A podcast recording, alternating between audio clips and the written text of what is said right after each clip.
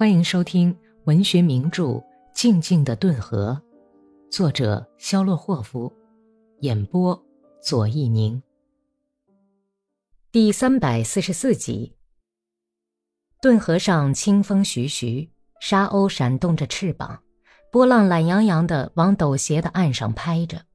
笼罩在透明的紫色渗气里的白垩山峰，在阳光下闪着暗淡的光芒。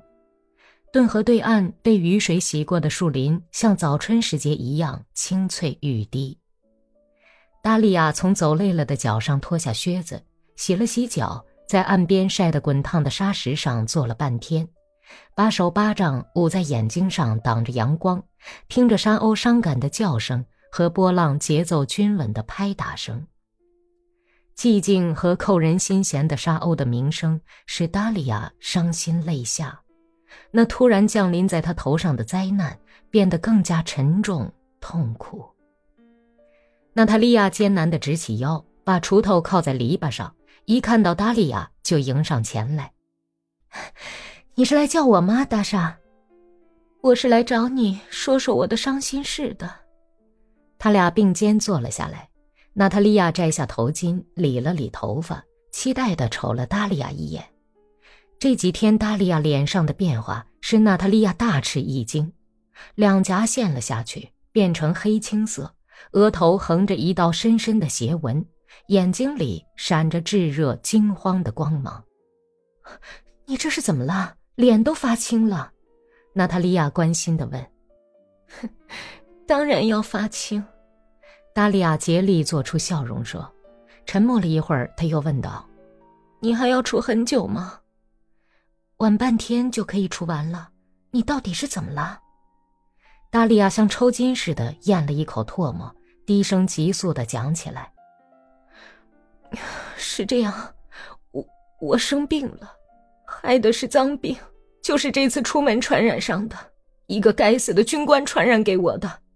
啊，放荡出篓子来了吧？”娜塔莉亚惊讶伤心的拍着手说。放荡出篓子来了，这是没什么可说的，而且不能怨别人，这是我的毛病。这个该死的家伙，一阵甜言蜜语就把我引上钩了。他白白的牙齿，却原来是只带病的蛆。如今我算完蛋了。我可怜的小心肝这可怎么办呢？如今你打算怎么办？娜塔莉亚大睁着眼睛瞅着达利亚。而达利亚竭力控制住自己，看着脚下，已经神色镇定的继续说：“你知道，我在路上就已经察觉到了。起初我想，也许没什么了不起。你自己也明白，咱们妇道人家事儿多，什么样的病都会有的。春天我从地上搬起一袋麦子，弄得月经就接连三个星期不断。可是这回……”我觉得有点不对头，已经显出兆头来。昨天我到镇上去看大夫，真是羞死人了。如今什么都完了，小娘子折腾到头了，想发治啊！这可太丢脸了。据说这种病是可以治好的。不，我的好妹妹，我的病是治不好的。达利亚苦笑一声。谈话中第一次抬起那炽热的眼睛。我害的是梅毒，这种病是治不好的。这种病能使人的鼻子烂塌，就像安德罗尼和老太婆那样。你看见过吗？那你现在打算怎么办呢？娜塔莉亚含泪欲泣地问。达利亚半天没有说话，从缠绕在玉米茎上的牵牛花上扯下一朵花。把它紧凑到眼前，可爱的粉红边小喇叭花清鲜透明，几乎没有一点分量，散发着浓郁的太阳晒过的泥土气息。达利亚惊愕贪婪地看着这朵小花，好像是头一次见到这普普通通的、并不起眼的小花似的。他用力鼓起颤抖的鼻翅，闻了闻花朵。然后小心翼翼地把它放在被风吹干的松软的泥土上。你问我今后打算怎么办，是吧？我从镇上回来，一路上都在想这个问题，都考虑过了，我决定自杀，这就是我的办法。这当然太可惜，不过看来再也没有什么别的办法了。反正是一样，即便能治好，全村的人都知道了，他们会指着我的脊梁沟，背过脸去笑我。笑像我这样的女人，谁还要呢？我的美貌消失了，干瘦的皮包骨，活着烂掉。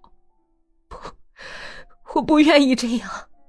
他说话的语气就像在跟自己讨论似的，根本没有理会娜塔莉亚表示反对的动作。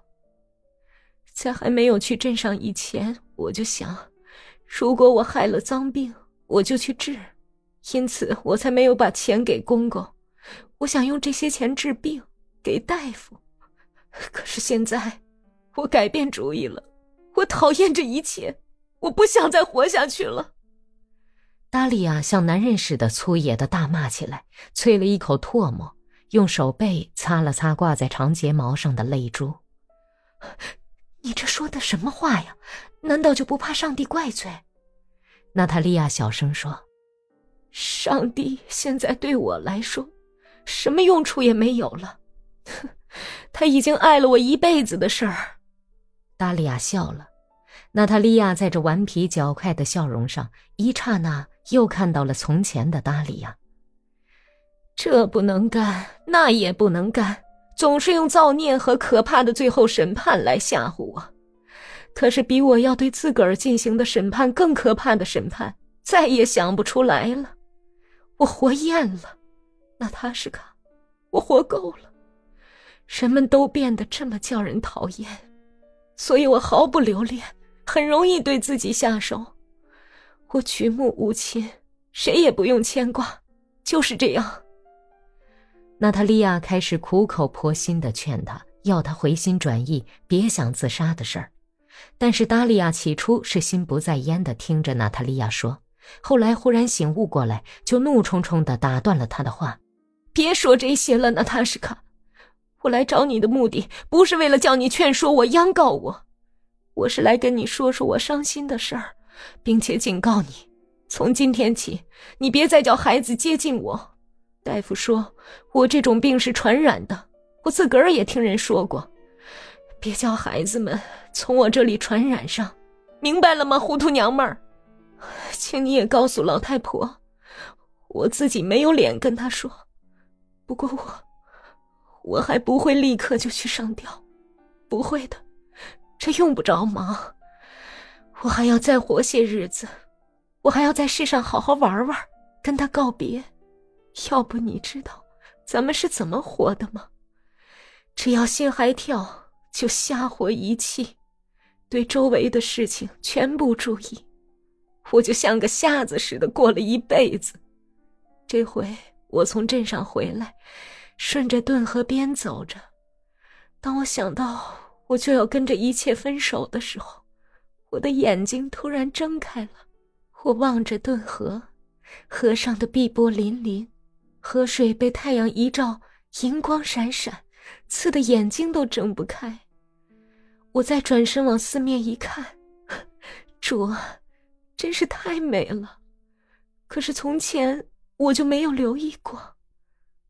达利亚羞涩的笑了笑，沉默了一会儿，紧握起手，压下已经涌到喉咙上来的哭泣，又开口说起来，声调变得更激昂紧张。我一路上不知道哭了多少回，走到村边，看到孩子们正在顿河里洗澡，一看见他们，我的心就碎了，像个傻婆娘似的痛哭起来，在沙滩上躺了两个多钟头。这个决定对我来说也是很不容易的，你只要想想。他从地上站起来，抖了抖裙子。用习惯的动作理了理头上的头巾。只有想到死的时候，我心里才痛快一些。到阴世是要见到彼得罗，我就对他说：“喂，我的好朋友彼得罗潘特莱维奇，收留你的不走正路的妻子吧。”他又带着通常那种下流的玩世不恭的神情补充说：“在阴世，他就不能打我了。打人的人是不许进天堂的，是吧？好，再见，娜塔什卡，别忘记把我的倒霉事儿告诉婆婆。娜塔莉亚用窄窄的脏手巴掌捂住脸，坐在那里，他的手指缝里就像松树皮裂缝中的松胶一样闪烁着泪珠。达利亚已经走到用树枝编的菜园子门口了。